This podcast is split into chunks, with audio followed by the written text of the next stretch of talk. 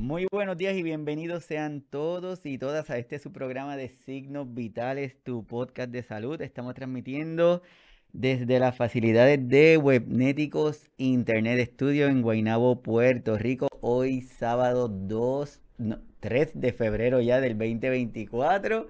Saludos a todos los que se conectan por primera vez, que están en el programa.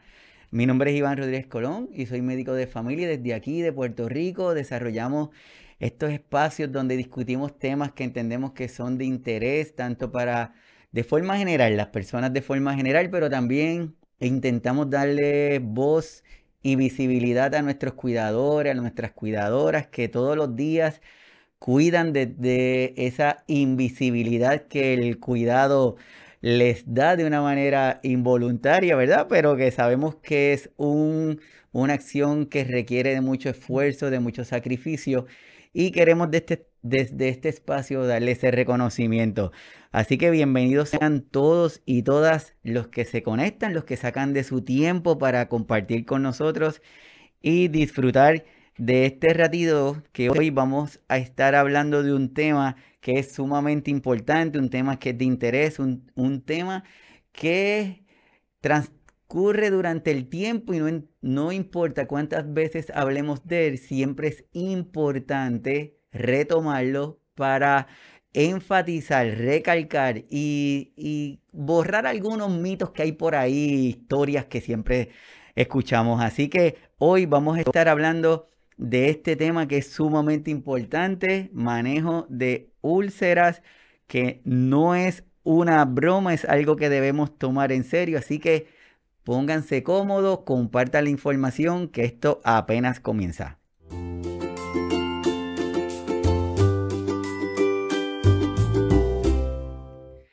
Como le estaba comentando al inicio del programa, hoy vamos a hablar de este tema de manejo de úlceras, así que si a usted le interesa, si usted entiende que hay alguna persona que se puede beneficiar del mismo, entiende que hay alguien que debería de conocer, comparta la información, comparta el enlace para que se beneficien del mismo y también desde ya empiecemos a dejar sus comentarios y déjenme saber si se escucha bien, de dónde se están conectando, para nosotros aquí hacer los ajustecitos. Manejo de úlceras es un tema que es súper importante que desarrollemos y yo tengo una invitada de lujo que está con nosotros desde Ecuador que saca de su tiempo y dijo que sí rápido para estar para nosotros poder aprender de ella.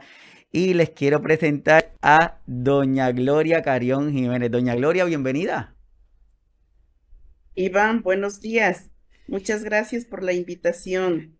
Eh, con todo gusto, tú sabes que eh, estamos para poder compartir y para, para ayudarnos, pues, entre todos, sobre todo cuando se trata del cuidado, sobre todo prevención de enfermedades en las personas mayores. Entonces aquí estamos. Un gusto también poder saludarte. Sí, gracias, de verdad que muchísimas gracias por sacar de, tu tiempo y, y, ayudarnos a entender este tema que sé que lo dominas y sé que vamos a aprender mucho, pero mucho de ti. Y para los que no conocen a Doña Gloria, ella es licenciada en gerontología con especialización en administración de servicios gerontológicos. Tiene varios diplomados en psicología clínica, primeros auxilios psicológicos y terapia cognitiva conductual. Actualmente es la directora de la Red Latinoamericana de Cuidadores de Ecuador, que ahorita doña Gloria nos va a decir un poquito qué, qué, es la Red Latinoamericana de Cuidadores, y trabaja en la intervención y consultoría de programas de atención, servicio y asistencia para adultos mayores en residencias y centros de día. Y doña Gloria, ya sabe, como nos gusta decir siempre, eres amiga, colaboradora y bienvenida aquí de Signos Vitales. Gracias, Iván. Sí, con todo gusto. Eh, estamos para servir siempre, ¿no?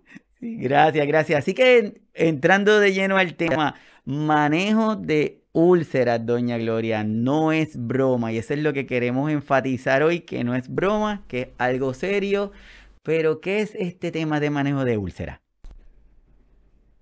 Bueno, buenos días con todas las personas que se, han conectado en este momento para compartir esta charla. Eh, para las personas que posteriormente le estarán revisando. Y de verdad que el título me llamó mucho la atención. las úlceras no es broma.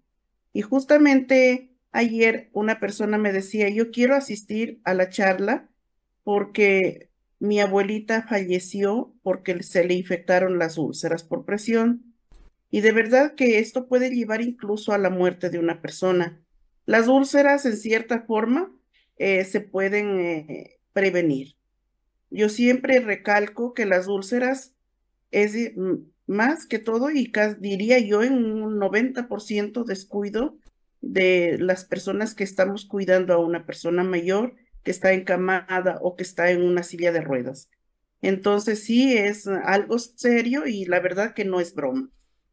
Así como tú dices, doña Gloria, una de las razones por la cual queremos, quisimos retomar el tema contigo, aparte de que sabemos que lo domina de forma espectacular, es porque todavía hay mitos y hay algunas creencias que se dan a estas alturas cuando está la tecnología, cuando hay tanta información, pero a la misma vez decimos que hay mucha desinformación, porque cualquier persona puede subir algo en la red, entonces es como si fuera cierto. Pero hoy queremos que tú nos ayudes a entender este, esto de manejo de úlceras como, como se supone. Con todo gusto. Bueno, eh, vamos a mirar en cierta forma que las úlceras, como les decía, se puede prevenir.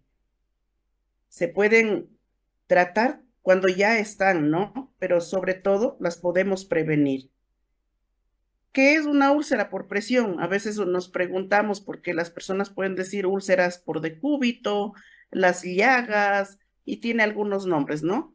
Entonces vamos a mirar que una úlcera por presión son áreas lesionadas de la piel, de los tejidos, que incluso según la profundidad y la extensión de la úlcera, puede llegar, en este caso, a un cuarto nivel donde se compromete no solo la piel, sino músculo, tejidos, hueso incluso. Entonces, es algo que, que es bastante grave, digamos, que se esto es un resultado de una falta de irrigación sanguínea debido a que se ha hecho mucha presión por un tiempo prolongado. Puede ser el paciente cuando está en cama, eh, los huesitos, y muchas veces recordemos que el adulto mayor o personas que están encamadas eh, pierden en cierta forma lo que es la falta de la desnutrición entonces, las prominencias óseas son las que hacen presión contra la cama o alguna cosa dura o plana, que posiblemente puede ser la cama o la silla, y ahí es donde, donde falta irrigación sanguínea. Por lo tanto, se viene como, digamos, asfixiar la falta del oxígeno, entonces empieza el tejido a morir. Y ahí es donde aparece las, las úlceras por presión. Entonces, no solo por, por esto se pueden dar las úlceras, sino también porque puede ser que haya fricción, humedad. Recordemos que muchos de ellos ya no pueden ir al baño. Entonces, aquí eh, puede ser por, la, por el pañal, no hay eh, el, cambio de pañal con frecuencia. Y también, pues, en las, en las zonas óseas, ya decía, por la presión que se ejerce sobre eh, en este caso sobre la prominencia ósea. Entonces, sí es un tema bastante, digamos, serio y que nosotros sí lo podríamos prevenir. Así como tú dices, doña Gloria, es bien importante como que las personas entiendan que esta parte de manejo de úlcera, que una vez cuando, que no queremos llegar al manejo de úlcera prácticamente, lo que queremos es esa parte de la prevención, como tú dices, porque en la medida que esa surge esa úlcera, ya lo que tenemos es que comenzar a tratar es que no se ponga peor, tratamos de que no sea tan mala la, situación. Entonces, yo creo que, que de esa forma que podemos hacer, y como tú nos dices en la definición, que las úlceras es un resultado de una falta de una irrigación sanguínea, que como decimos acá en un lenguaje más sencillo es que si usted tiene un área que todo el tiempo tiene una presión ahí, probablemente no llegue mucha sangre y el, la consecuencia va a ser que ese tejido como que, que se lastime. Pero quiero aprovecharte, uno de, los de los mitos, así para irte aprovechando. Uno de los mitos que, que dicen por ahí es que las úlceras solo ocurren en personas mayores, según esto que estamos escuchando, y que solamente son de personas mayores. Y lo otro que dicen por ahí, doña Gloria, es que son inevitables. ¿Qué, qué tú nos tienes que decir ahí? No solo de las personas mayores. Es importante que nosotros entendamos que una persona que no tiene movilidad, suficiente movilidad, y que no se le hace cambios posturales a tiempo, es una persona, eh, pues un candidato a que tenga las úlceras por presión. Incluso bebés. Los bebecitos, eh, por ejemplo, en el caso de estar encamados o, eh, por ejemplo, a veces están con una sedación inducida por algún tratamiento médico, lo que sea, nosotros tenemos que estar haciendo los cambios posturales. Entonces, no es solamente de las personas mayores. ¿Que es algo inevitable? No, se puede evitar. Y por eso creo que es importantísimo recalcar aquí que nosotros debemos prevenir. La prevención es importantísima no solo para las úlceras, es importante para cualquier enfermedad. en este caso de las úlceras, pues sí lo podemos prevenir. Perfecto, me parece que me parece súper importante que, que nos ayudes a entender eso porque hay muchas historias. Así que mi gente, yo creo que hoy en esta, en este episodio, Doña Gloria nos va a invitar y nos va a dar mucha información que yo creo que sería chévere tener una, un lapicito, una libreta para poder anotar esta esta información y si usted tiene alguna duda, si quiere preguntarnos algo, escríbalo ahí en los comentarios para poder aprovechar a Doña Gloria. Si tiene alguna inquietud en particular, escríbalo para también nosotros comentarlo y, y saber. Bueno, en esta imagen es como para poder entender, pues que según la posición que está el paciente, ya sea sentado, ya sea acostado, la posición que tenga, ya sea de cúbito dorsal, de cúbito lateral, entonces ahí es donde más o menos están señalados con, con este color rojito, está señalado las áreas más propensas a que se puedan hacer úlceras por presión. Entonces, en la segunda imagen tenemos que está la superficie dura, que podría ser una cama, podría ser una silla de ruedas, y está lo que es el tejido, la piel, el huesito, que es lo que ejerce presión y es donde empieza a formarse, en este caso, un enrojecimiento como primera medida y luego van a seguir eh, los otros pasos, digamos, como para formarse la úlcera por presión. Entonces, como para poder entender que eh, donde hay las prominencias óseas y según la posición del paciente es donde van, si no tenemos precaución, es donde va a salir la úlcera por presión. Entonces, es muy importante que entendamos esto, ¿no? Perfecto. Así que es importante, como dice doña Gloria, que es la presencia de las úlceras por presión. Es un área que no ocurre de la noche a la mañana. No es que alguien estaba bien y al otro día tiene una úlcera por presión. Entonces eso requiere unos cuidados y uno y estar pendiente. Y es por eso que decimos que dentro de la prevención hay algunas áreas que podemos hacer para prevenirla o para estar alerta o para estar pendiente, como cuáles serían, doña Gloria. Bueno, entonces, según las áreas que nosotros debemos estar muy pendientes de cuidar, digamos, sobre todo son en los tobillos o en los talones, también en los tobillos, según la posición, como les decía, en los talones, en los codos, en el coxis, las crestas ilíacas, los hombros, la cabeza, las orejas, el pabellón auricular, todo donde quede haciendo presión contra la cama y sobre todo donde haya mm, huesitos o articulaciones incluso, donde se ejerce más presión o más peso, ahí es donde va a sucederse o va a salir, en este caso, lo que es una úlcera por presión.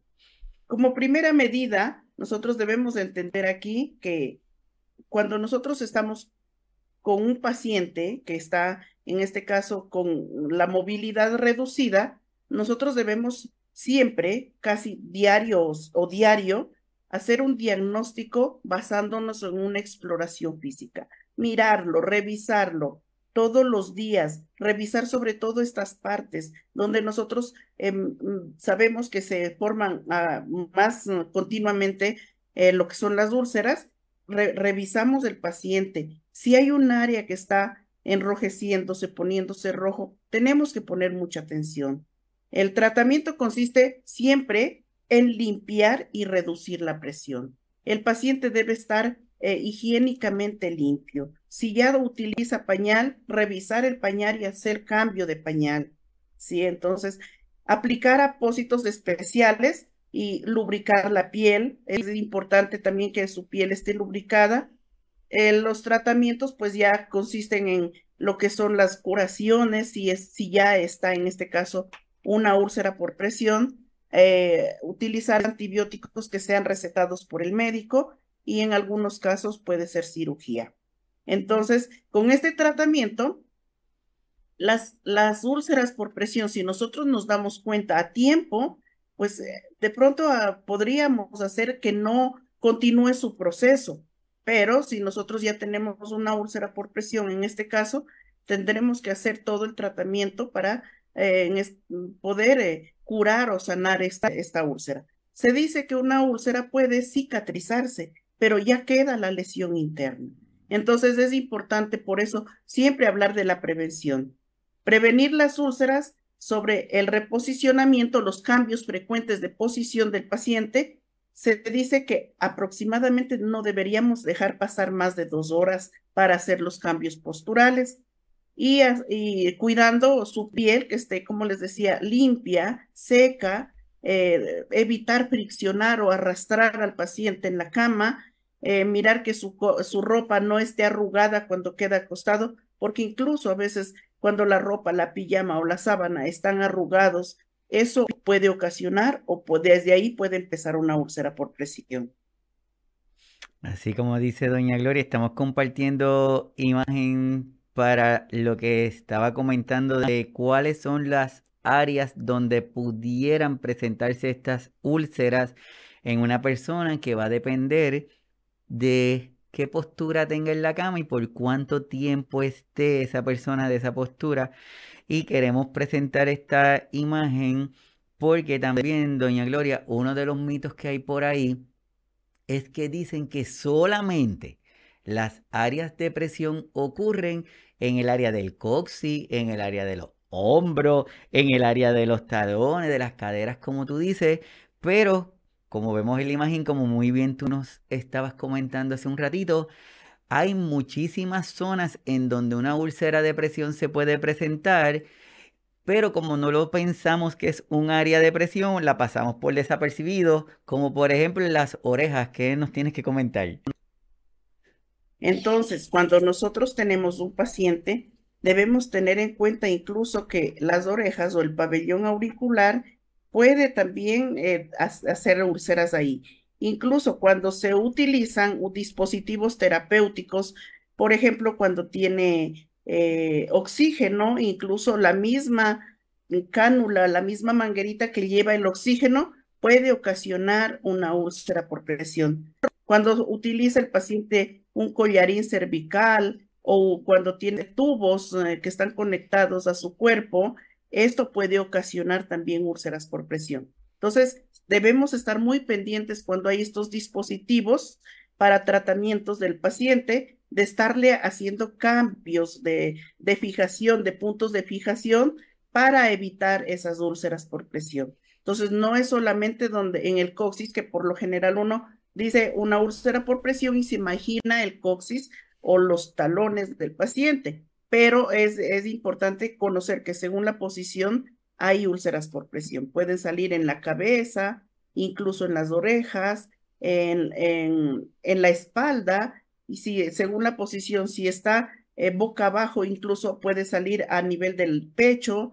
Eh, o sea, eso no es que solo donde siempre hemos pensado que existen las úlceras por presión o se hacen las úlceras por presión, sino según la posición y cómo queda el paciente. Por eso es importantísimo que nosotros seamos muy detallistas al cuidar a una persona. Si ya se le acostó, miremos cómo quedó su orejita, que no quede doblada todas esas cosas. Nosotros debemos pensar que si fuéramos nosotros la persona que está en esa cama o en la silla, eh, mire que incluso estando sentados en una silla de ruedas, el paciente, ah, por ejemplo, los, los codos, las muñecas de los brazos, pueden hacerse úlceras por presión. Entonces, a pacientes que incluso los tienen que los atan para que no se levanten, para que no se quiten los dispositivos, ahí donde les amarraron, ya sea una gasa o lo que sea, ahí también, porque una persona que está atada lo que va a hacer es que se va a desesperar por quererse desatar. Entonces va a empezar a alarse y ahí puede empezar una úlcera.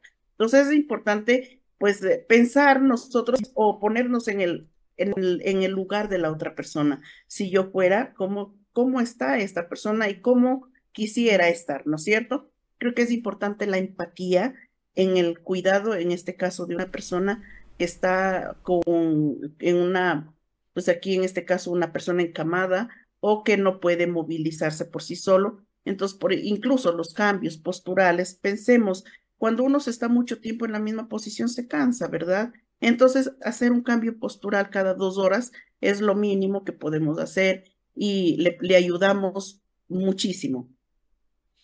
Sí, así mismito, así que todos los que están conectados, a, volvemos a insistir y tomen nota que hoy lo que queremos es romper estas ideas, estos mitos, estos de alguna manera u otra cuentos, pero también sabemos que muchos de nuestros cuidadores, de nuestras cuidadoras, comienzan esta tarea de cuidar sin, sin haberse preparado, sin haber tenido una información anterior.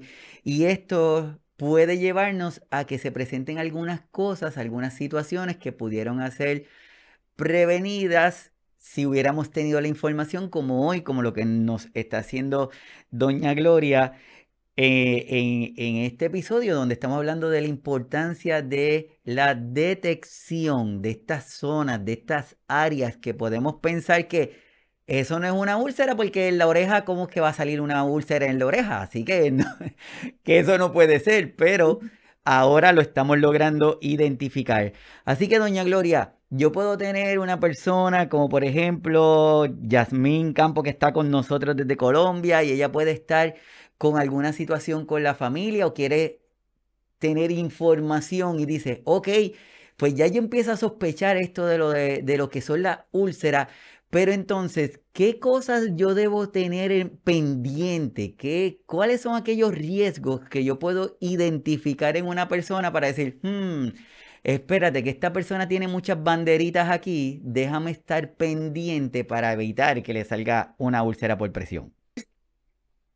Claro, em, como los factores de riesgo podemos nosotros nombrar muchísimos pero los más, eh, digamos, comunes o los más importantes, eh, primero habíamos dicho que la edad, eh, pues puede ser en cualquier edad, entonces incluso una persona, un bebé, un recién nacido, pero en cuanto a lo que es a más edad, siempre va a haber los factores de riesgo para cualquier enfermedad, incluso siempre hemos tomado las personas mayores de 65 años, primero porque empieza a haber menos movilidad de la persona o incluso es una persona ya dependiente, ¿no es cierto? Hasta para moverse.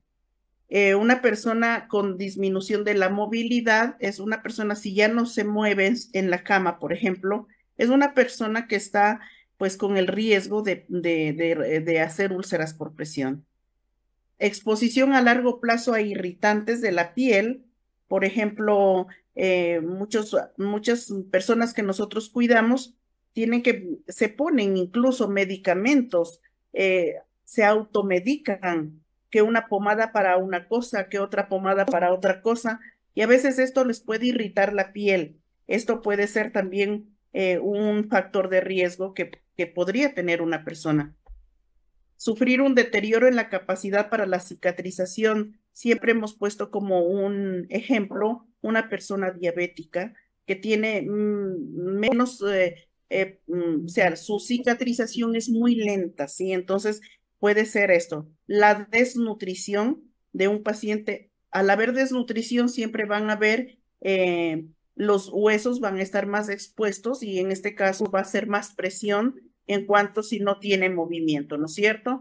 la enfermedad arterial periférica, recordemos que no solo hay úlceras por, la por presión, sino también hay úlceras por las venas varicosas, por varices, por lo que es la insuficiencia venosa, que no hay una buena circulación de la sangre, ¿no es cierto?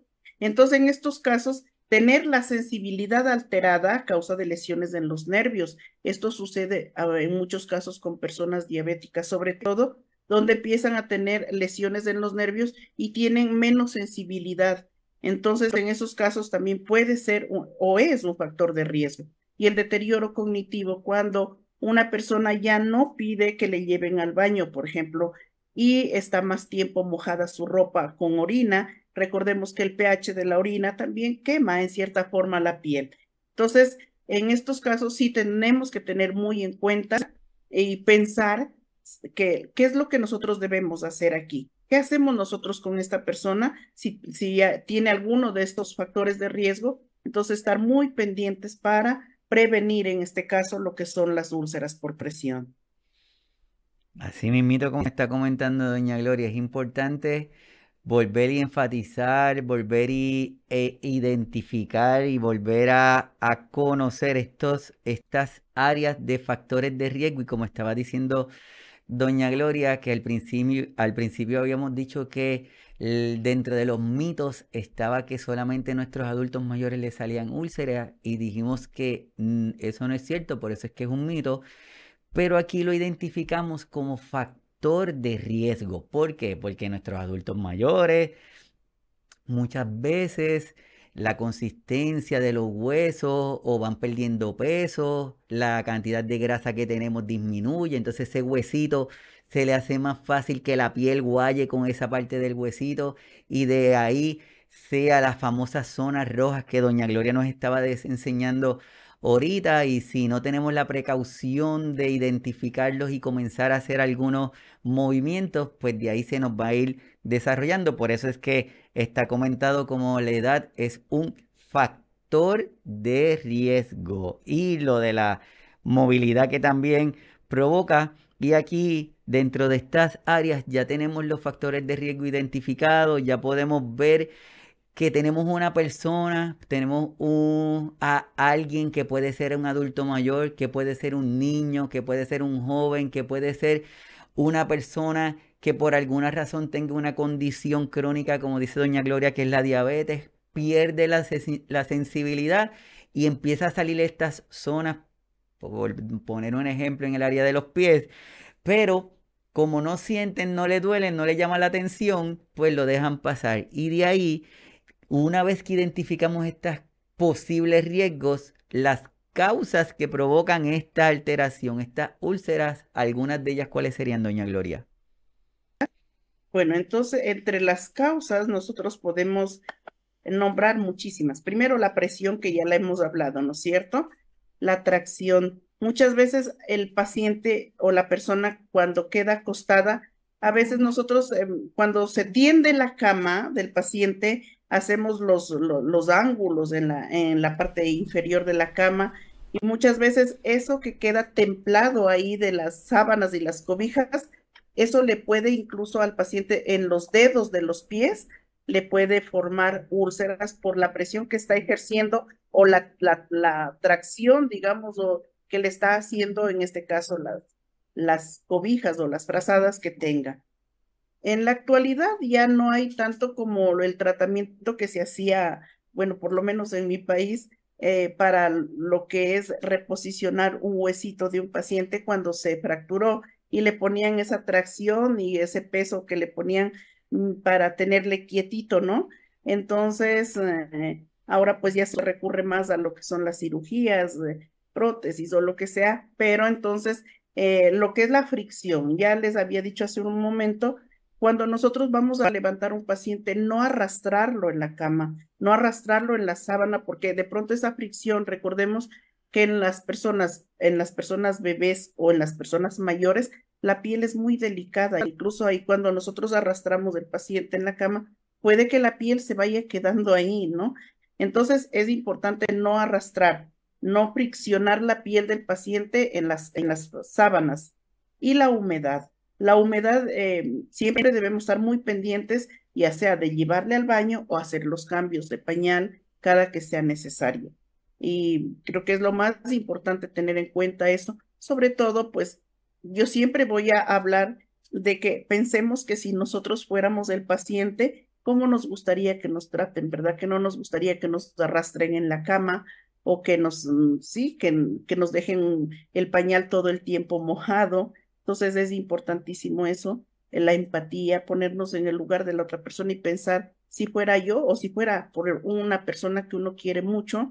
Eh, entonces, para poder nosotros también llegar a la otra persona con el cariño y sobre todo con, con esa pasión, digamos, que nosotros debemos hacer las cosas y el trato con las personas. La empatía, como tú dices, yo creo que es importante porque volvemos al, al inicio, como estábamos hablando cuando comenzamos, súper importante que nosotros entendamos, y esa es una de las razones que queremos estar hoy aquí discutiendo este tema, es que tengamos la información para poder identificar, porque si no tenemos la información no lo vamos a poder identificar y si no lo identificamos no lo vamos a poder prevenir, que es la, que es la, la intención mayor de hoy, la prevención. Y en estas áreas, las causas, presión, tracción, fricción y humedad que estaba comentando doña Gloria, es súper importante porque de alguna de ellas, probablemente la que siempre estamos pendientes es, es la presión. es como la que siempre se nos hace más obvio la presión, pero fricción, tracción. Y probablemente le, le preguntamos a alguien y nos dice, no, yo nunca hago eso. Eso yo nunca lo hago. Y pero le podemos decir, el momento que le vas a, que le vas a realizar un cambio de pañal, ¿cómo haces ese movimiento? Al momento en que le vas a hacer un cambio de la ropa de cama, que al paciente lo tenemos que mover. Esa movida que hacemos para reposicionar al paciente, eso es la fricción. Y si tenemos una persona que tiene la piel, como decimos en Puerto Rico, doña Gloria, la piel de cebolla, que es esa piel finita, pues facilitamos para que siga ocurriendo esa fricción. O pacientes que están encamaditos pero que tienen cierta movilidad y todo el tiempo se están moviendo y no se pueden levantar de las caderas, pero lo que hace es que se arrastran en la cama. Pues todas esas son posibles causas que nos pueden llevar a la presencia de estas áreas de úlcera y por lo tanto son las que necesitamos reforzar. Exacto. Perfecto. ¿Alguno de esos síntomas, doña Gloria? Porque ya tenemos que pacientitos que tienen algunas condiciones, ya sabemos que no solamente son nuestros adultos mayores, ya sabemos que hay diferentes causas que nos pueden llevar a esto, pero la persona, ¿cuáles son esos síntomas que esa persona pudiera presentar al momento de tener estas úlceras? Bueno, las úlceras por presión, pues eso sí causan dolor. O sea, la persona que las tiene, le duele. Y también incluso a veces eh, cuando se hace curaciones, eh, lo, según lo que le pongamos, también en el momento de la curación le va a causar dolor, la incomodidad de tener que acostarse sobre esa úlcera, por ejemplo, ¿no?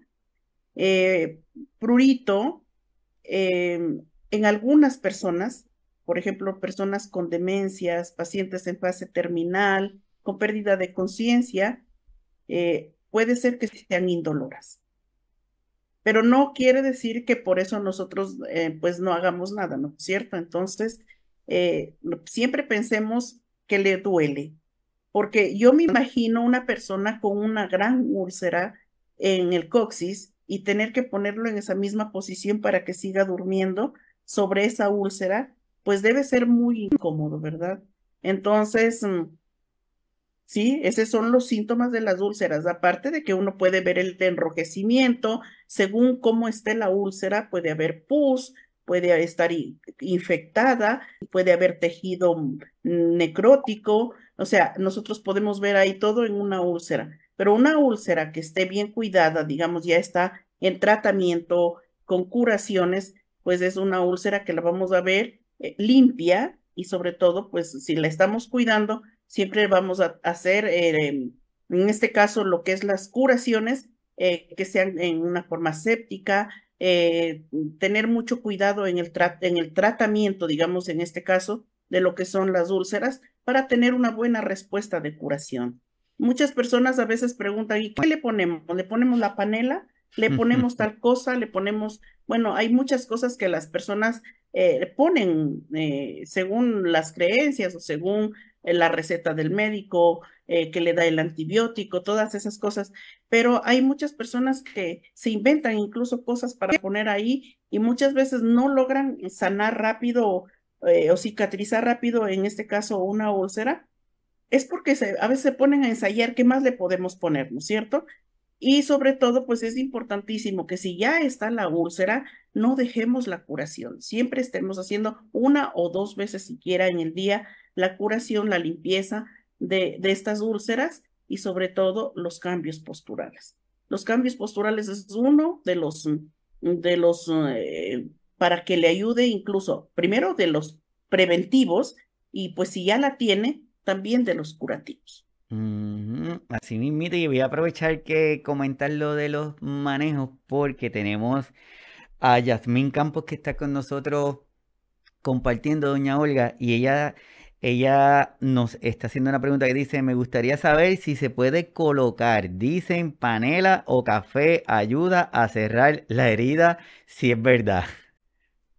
Yo personalmente creo que Incluso, pues, se han hecho ya estudios con lo de la panela, pero las, la panela en la actualidad no viene pura, digamos, porque ya le ponen que para que salga más blanca, incluso le ponen lejía o, o como es, la lejía es del hipoclorito de sodio, ¿verdad? Entonces ya viene un tanto ácida, digamos. Entonces creo que si fuera una, una panela mm, virgen, pues creo que sería, sería bueno, porque sí, con estudios se dice que sí es bueno. El café no. El café, incluso el café molido, esas partículas que pueden quedar ahí pueden ayudar a que se infecte la herida. Entonces, es importante mirar cómo nosotros ponemos, en este caso, eh, cosas que, que, que, nos ayuden, no que nos ayuden a que la, la úlcera se haga más grande o se nos infecte.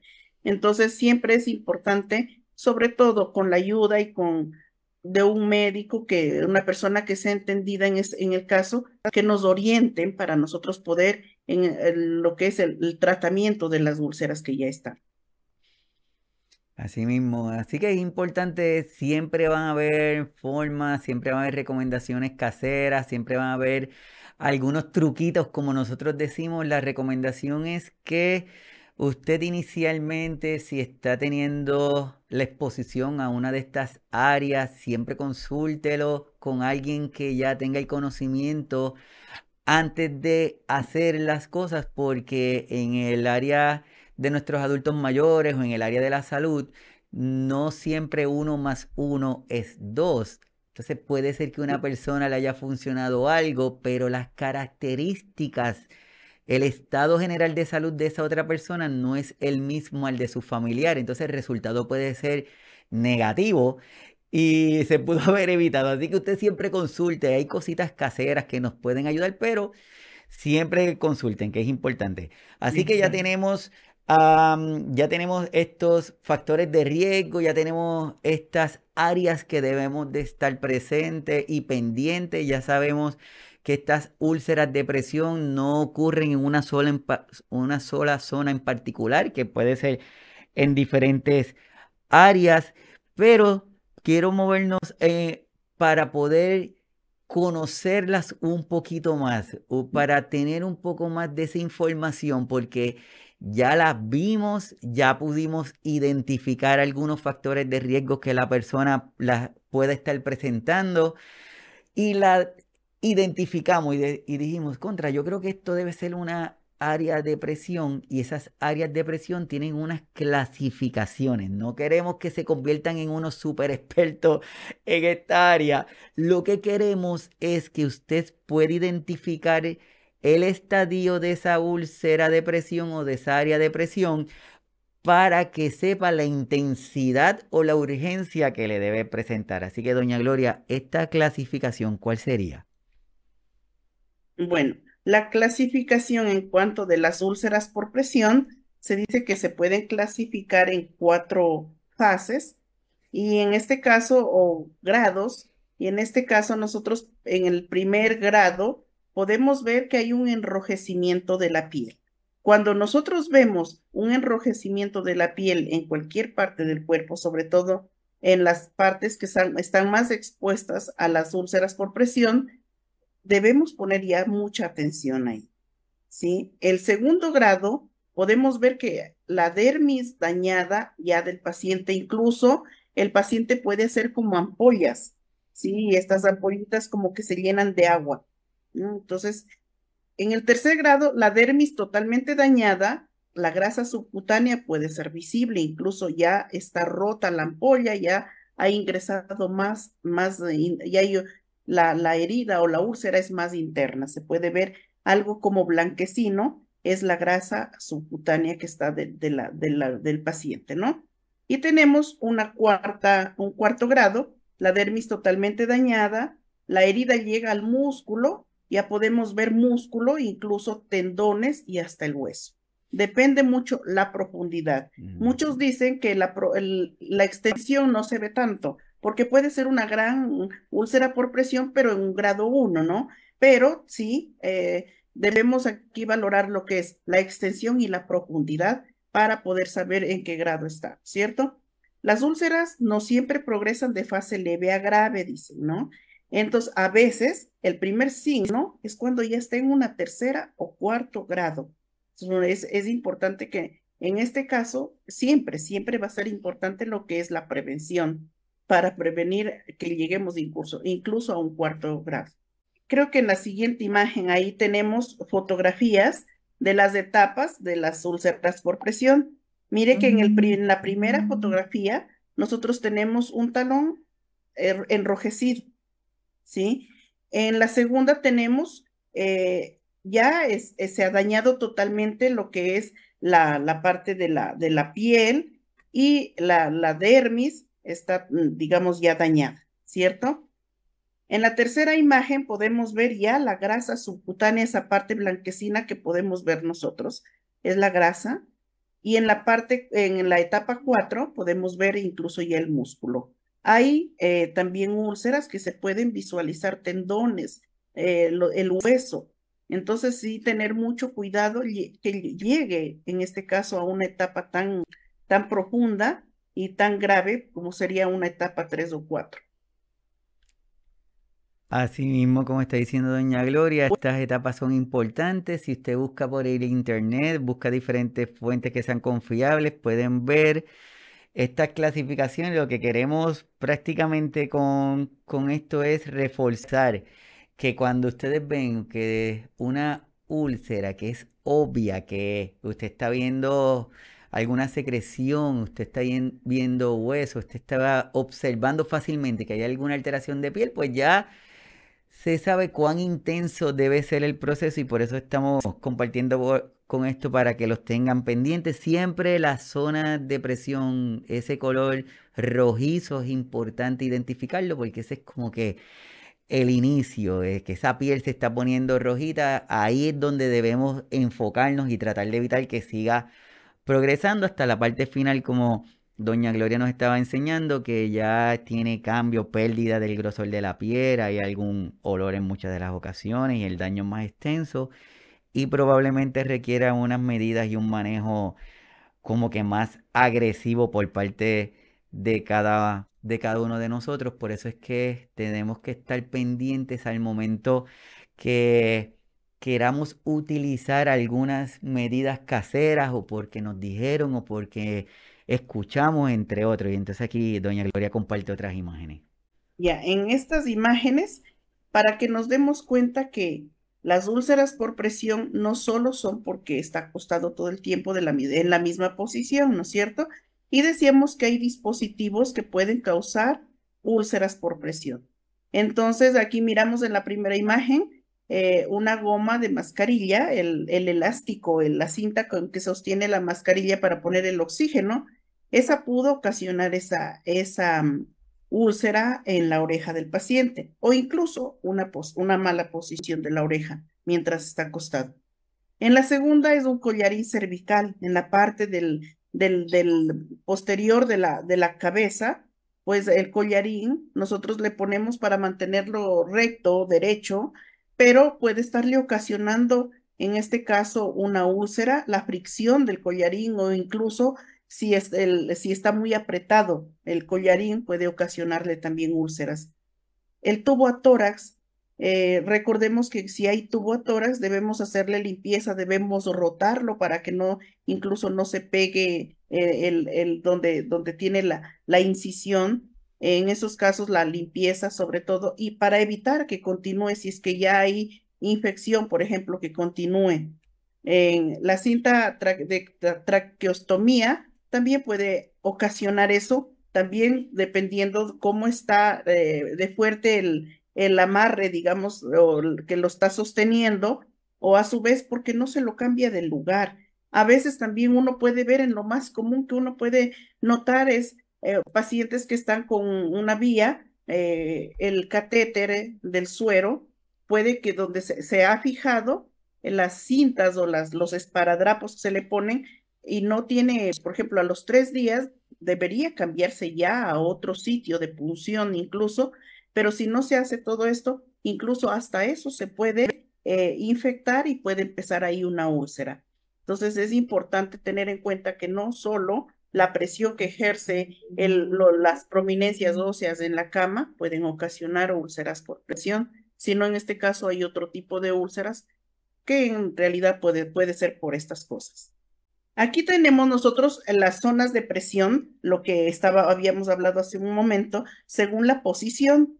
Nosotros podemos ver eh, si está el paciente en una posición de cúbito dorsal, en los talones, que es a veces donde más le sale al paciente y donde uno debe revisar todos los días al paciente cuando lo levanta, cuando le hace la higiene, cuando lo baña, cómo está la piel si de pronto ya eh, tiene algún tipo de lesión o está enrojecida, entonces recordemos revisar en lo que es el coxis, los codos, las, las escápulas, la cabeza. Si está en una posición de cúbito lateral, igualmente las orejas, los hombros, las crestas ilíacas, los, las rodillas, el tobillo, los dedos, Mire que a veces el dedo pequeñito, el dedo meñique del pie, muchas veces empieza por ahí como a necrosarse, uno ve y, o como que la piel es muy dura y puede ser que hay un inicio de una úlcera por presión. Incluso si el paciente está en una posición sentado, eh, recordemos que a veces el paciente sentado puede ser en cama, empieza como a resbalarse hacia, hacia adelante, ¿verdad? Y ahí puede haber una tracción de la piel. Entonces ahí también se puede hacer una úlcera por presión, en, en este caso en el coxis, en los tobillos, en, los, mm, en las mm, rodillas o en la pantorrilla. Entonces tengamos mucho cuidado. Según la posición ya sabemos dónde podría originarse una úlcera por presión y sobre todo pues las medidas preventivas hay que aplicarlas. Para, para continuar con el mismo tema, vamos a ver que nosotros podemos eh, hacer un tratamiento, digamos, Primero, aliviar el alivio de la presión. Los cambios posturales siempre nos van a aliviar la presión, van a permitir que la sangre siga circulando normalmente, haya buena oxigenación celular y vamos a prevenir las úlceras por presión. Siempre aquí hay una imagen que dice aprovecha los cambios posturales y valoremos el estado de la piel. Hidratemos la piel, valoremos, miremos cómo está, la limpieza y la cobertura de la herida, si ya tiene en este caso una úlcera por presión, siempre debemos hacer una limpieza. Vi también que en los comentarios decía se debe tapar o no se debe tapar. Entonces, preferiblemente sí. La, las heridas uno debería ponerles un apósito si la herida eh, está, por ejemplo, ya pasado a un segundo nivel, a un segundo grado.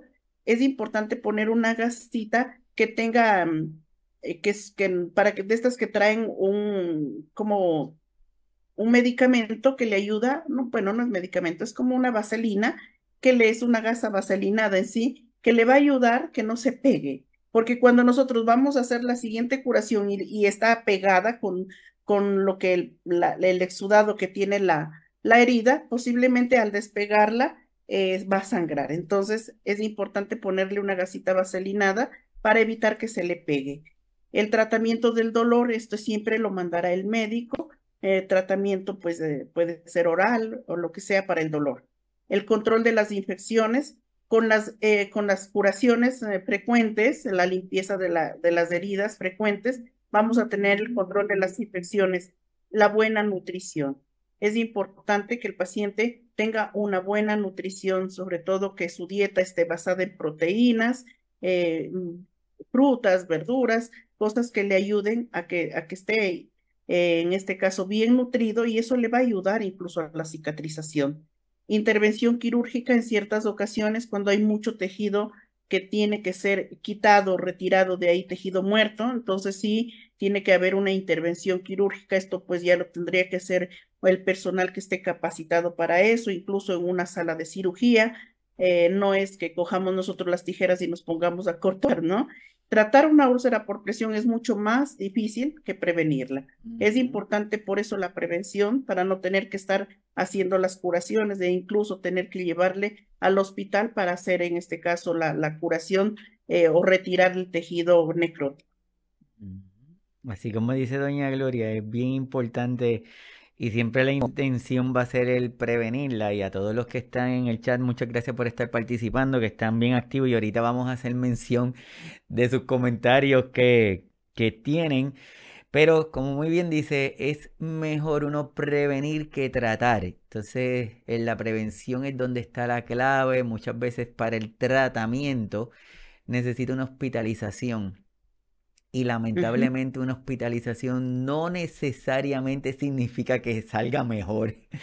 A veces tenemos situaciones que salen de los hospitales de una hospitalización que es un poquito complicado y entonces la casa del cuidador es quien tiene que, que tener mucho esfuerzo, mucha empatía, mucha compasión con, esa, con ese paciente para poderle ayudar. Así que es importante lo que está diciendo doña Gloria. Ya tenemos estos tratamientos, ya sabemos que va a depender lo que nos enseñó los estadios, en qué estadio está esa úlcera, va a requerir la intensidad de ese cuidado de la úlcera, pero tenemos algunos cuidados de la piel, doña Gloria. ¿Cuáles serían esos cuidados?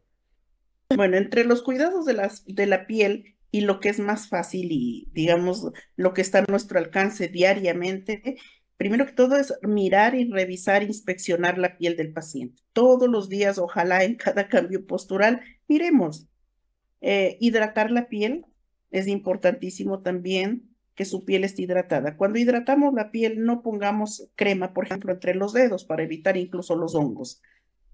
La higiene, el baño diario del paciente y si está en cama o ya se en ducha, pues el baño.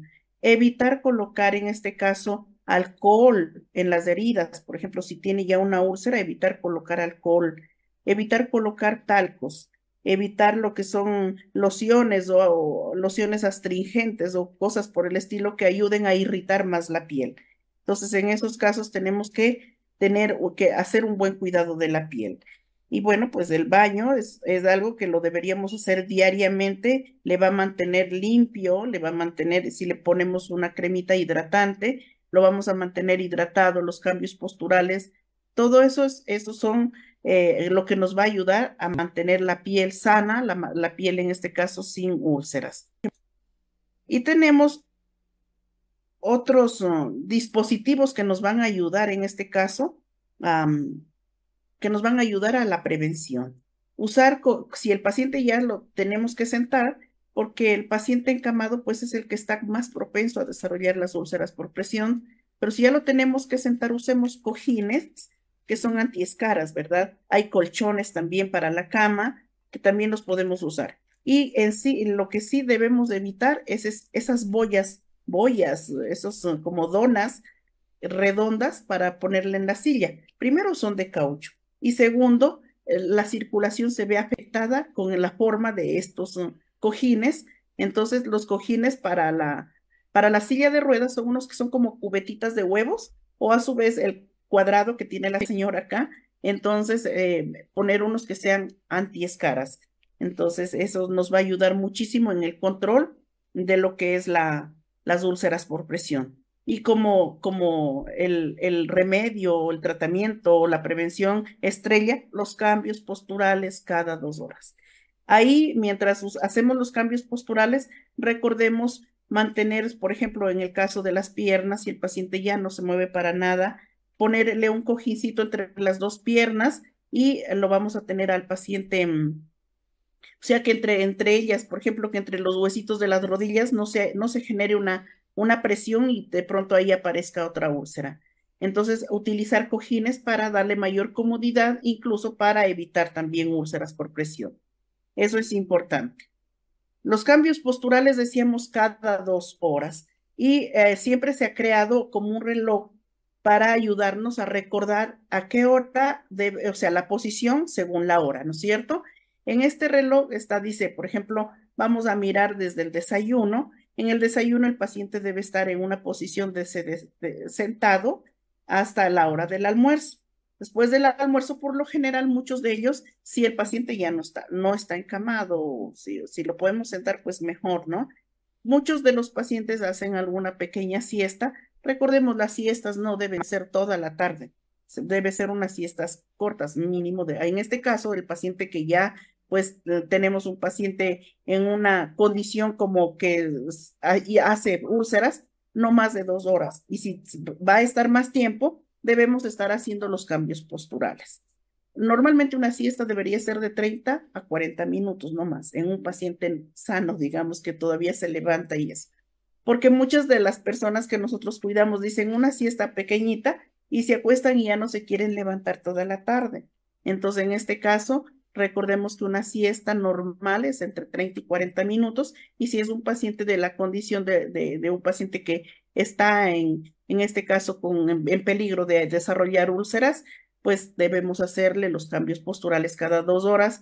Entonces tenemos de dos a cuatro de la tarde, en, en este caso, en una posición de cúbito dorsal, eh, de cúbito lateral, luego en un decúbito supino, luego sentado eh, para la cena, luego nuevamente lo llevamos a la cama ya 22 horas y empieza nuevamente cada dos horas los cambios posturales. El reloj es importante tenerlo cuando nosotros eh, incluso tenemos eh, cambios de turno con otras personas, por ejemplo, eh, durante el día, cómo estuvo, a, esta hora, en qué posición debe estar. Entonces, nos fijamos en el reloj y así no nos equivocamos incluso a la hora de dar, de hacer el cambio postural. Entonces, sí es importante en este caso el relojito que nos va a ayudar a mantener la posición correcta a la hora correcta. Tenemos también otros dispositivos de prevención que nos van a ayudar muchísimo en cuanto a lo que es la, la prevención de las úlceras. Por ejemplo, cuando el, paciente ya están, a veces son pacientes que incluso están sedados o están en, en inconsciencia, pues tenemos apoyabrazos, coderas. Esto le va a ayudar en cierta forma a que no esté tan haciendo tanta presión posicionador de, brazo, manoplas, todo esto le va a ayudar al paciente a que evitemos las úlceras por presión. Para los pies tenemos taloneras, tenemos como botitas para ponerle esto le, dentro de esto, pues el material, primero que todo es antialérgico, segundo es acolchonado y a su vez le va a ayudar a que no, no, no ejerza tanta presión en la cama o en el sitio donde está, ¿no? tenemos, y la última que tenemos acá es la nutrición, eh, como, como una medida de prevención. Recordemos que la desnutrición es en cierta forma habitual, eh, sobre todo en pacientes que ya están, a veces incluso son pacientes que están en cuidados paliativos o pacientes que están en una fase terminal. Entonces, para facilitar la curación de las úlceras y evitar también que aparezcan, la alimentación debe ser una alimentación adecuada. Les había dicho hace un momento que sea rica en proteínas y también debe, antes de empezar lo que es un, régimen alimenticio para estas personas, debemos hacerle una consulta con, con, el, con la nutricionista y a su vez seguir las instrucciones. Recordemos que en el mercado también nos venden suplementos alimenticios para personas que ya no están en capacidad de, de, masticar ni nada de eso. Entonces, seguir las indicaciones que nos den en el servicio de nutrición. Las personas que no comen lo suficiente para satisfacer sus necesidades, pues en este caso sí, son alimentadas mediante alimentación por sonda o por la, por la vena. Entonces, todos esos cuidados, nos, como cuidadores, nos tocará hacerlo a nosotros. Entonces, pongámonos eh, pues ya en, eh, en, pensemos, porque muchas veces uno habla de esto y uno piensa en las otras personas. Pensemos que eso nos va a tocar en algún momento a nosotros y ya estamos en cierta forma preparados para tener, cuidar y sobre todo prevenir las úlceras por presión. Completamente de acuerdo con lo que está diciendo doña Gloria, es súper importante.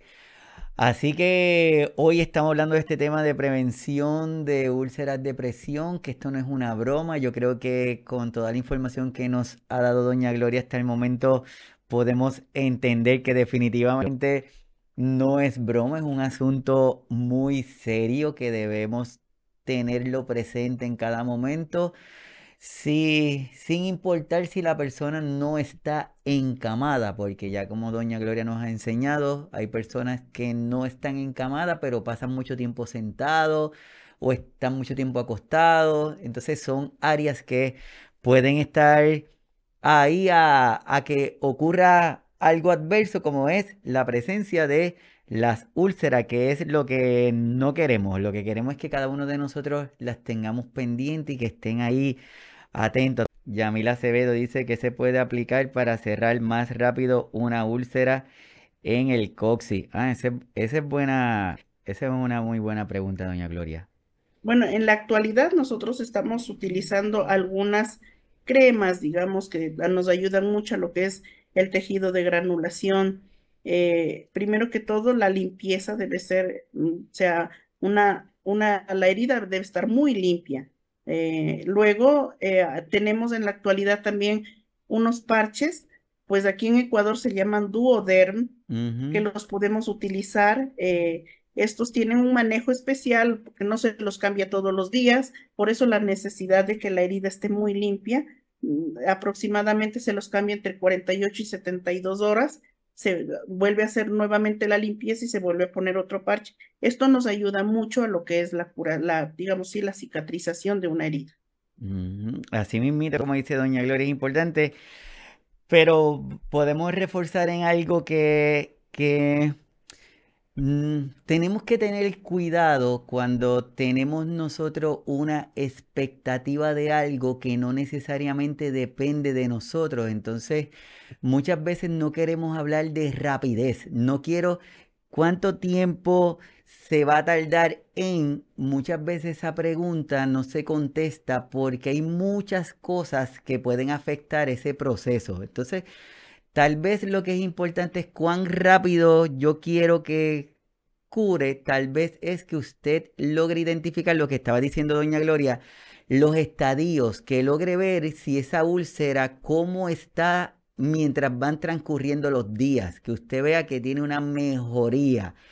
Y si usted observa mejoría, pues va por buen camino. Si siente que no tiene esa mejoría, que siente como que se queda estancada, que no mejora, que no progresa, pues tal vez es bueno la consulta de nuevo con su doctor, con su doctora, para, para revisarlo, pero no ponga expectativa de tiempo, porque tal vez se puede desesperar teniendo una buena progresión de la, de la situación, pero como me puso un tiempo, pues me desespero. Así que tranquilo, que, que lo importante es que usted lo conozca y vea cómo va evolucionando. A todos los que están conectados, muchísimas gracias. De verdad que, que para nosotros es un placer, es un honor y más sobre todo que Doña Gloria esté aquí con nosotros y nuestra, nuestra intención mayor es darle visibilidad, visibilidad a esta situación que puede pasar por desapercibida o ignorada por desconocimiento y lo que queremos es que las conozcamos para reforzar la parte de la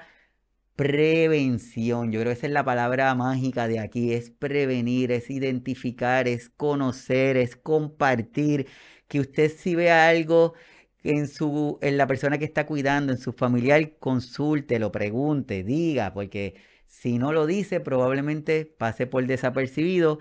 Y así de los puntos de la prevención, los que estaba reforzando doña Gloria. Cuidar la alimentación y la hidratación. En ocasiones hay muchas personas, doña Gloria, que, que se enfocan y se esmeran en una sola área, que es mantener la zona limpia, darle los cambios de postura, pero cuánta agua le dan, cuán bien está haciendo la, hidrata la alimentación, cuán variada es esa alimentación. Esa persona tiene, ese cuerpo tiene los recursos necesarios para que esa úlcera mejore. Por lo tanto, esto es un cuidado que es de grupo, no es de una sola persona, es un cuidado de grupo. La importancia, como dice doña Gloria, de realizar esos cambios de, de postura vigilar el estado de la piel de forma diaria, como dijo doña Gloria, diariamente hay que mirarlo, utilizar las superficies especializadas para el manejo con los equipos y algunos instrumentos que, que estén, que estén disponibles para cada uno de nosotros requerirlo. Así que nada, yo espero que le estemos sirviendo de ayuda, yo espero que, esta información que le estamos dando le, les lleve a buscar más información, que revisiten lo que estamos diciendo aquí, que lo vuelvan y lo miren, que lo compartan, que lo consulten con su doctor, con su doctora, con su nutricionista, con la persona que esté a cargo del cuidado de salud de la persona que ustedes están a cargo o de nosotros mismos, ¿verdad? Porque no está de más el tenerlo pendiente. Así que, doña Gloria, a modo de resumen, ¿cómo podemos resumir esto de la importancia de este manejo, esta prevención de las úlceras? Creo que es importantísimo aquí, como un resumen, el cuidado de la persona, em, siempre pensando, como les había dicho, eh, si fuera yo la persona que está encamada, la persona que está enferma, ¿qué haría yo por mí, no? Eh, los cambios posturales. Siempre va a ser mejor prevenir que sanar. Eso recordémoslo siempre. Eh, lo que es la alimentación, la hidratación, que no hablé mucho de la hidratación. Una persona bien hidratada, pues va a prevenirse muchas cosas, infecciones. Si la persona ya está encamada, vamos a prevenir una infección de vías respiratorias, de vías urinarias y sobre todo en este caso nos va a ayudar mucho lo que es la curación, la sanación de una, de una úlcera por presión. Eh, la alimentación que sea adecuada, por eso es importante consultar con nutrición, con el servicio de nutrición para poder nosotros ayudarle en este caso a que la, la sanación o la recuperación de una úlcera por presión sea más rápido, porque como decías tú, a veces nosotros pensamos en que rápido se cure esto es muy lento. la curación o la, sí, la cicatrización de una úlcera por presión es bastante lento. Y peor, cuando nosotros la estamos viendo cada día, no vemos como que la mejoría, ¿verdad? Entonces sí es importante que midamos, en este caso, tener un, medirla cada día para saber si se, se está cerrando. Y ahí nosotros podemos darnos cuenta que sí, que sí se va cerrando, es muy lento, pero sí se, sí se puede, ¿no? Entonces, eh, es importante los cambios posturales, el cuidado de su piel, la nutrición, eh, estar muy pendiente del paciente, eh, la hidratación. Eh, mire que mm, son cosas a veces que uno no las habla en, en cuanto a lo que es el cuidado de, de, una persona y con una úlcera por presión, pero incluso el acercamiento a la persona, el diálogo, ponerle música, todo eso, los cambios de ánimo que tengo a la persona también le va a ayudar en cierta forma a lo que es la, la cicatrización de sus heridas. Entonces, todo eso, que haya esa parte de emocional también, que podamos ayudarle al paciente, incluso nosotros mismos, no desanimarnos, siempre estar con el ánimo en alto y, darnos ánimos a nosotros mismos. Nosotros podemos, nosotros podemos prevenir, nosotros podemos incluso curar. creo que eso es importante. Ah, muchísimas gracias a todos los que se conectan, a todos los que están con nosotros hoy, a todos los que sacan de su tiempo para escuchar los episodios luego en el formato de los podcasts que están en diferentes plataformas, a todos los que sacan los sabaditos y están aquí con nosotros escuchándonos y viéndonos y permitiendo llegar donde ustedes para discutir estos temas de una manera tranquila, sencilla, honesta, pues honestamente muchísimas, pero muchísimas gracias. Desde Puerto Rico, Doña Gloria, súper agradecido como siempre, agradecido que saques de tu tiempo y estés con nosotros. Espero volverte a tener para seguir discutiendo estos temas que son de, importancia, que son de relevancia y que no, no se queden aquí, que cada vez seamos mejores personas, mejores cuidadores, mejores cuidadoras, para poder seguir ayudando a, a las demás. Así que muchísimas gracias de verdad. gracias Iván a ti, muchas gracias a las personas que hoy eh, sacaron de verdad ese tiempo para poder eh, escuchar. Eh, creo, espero que de aquí se saque mucho provecho para ustedes como el conocimiento y para las personas que están cuidando. Muchas gracias Iván por la invitación y tú sabes que cuando me invites siempre estaré a la hora. Muchas gracias, muchas gracias. Así que todos los que se conectaron, gracias. Conéctese a las diferentes plataformas y nos estamos viendo el próximo sábado desde aquí, desde Signos Vitales y Podcast de Salud. Así que nos vemos luego. Bye.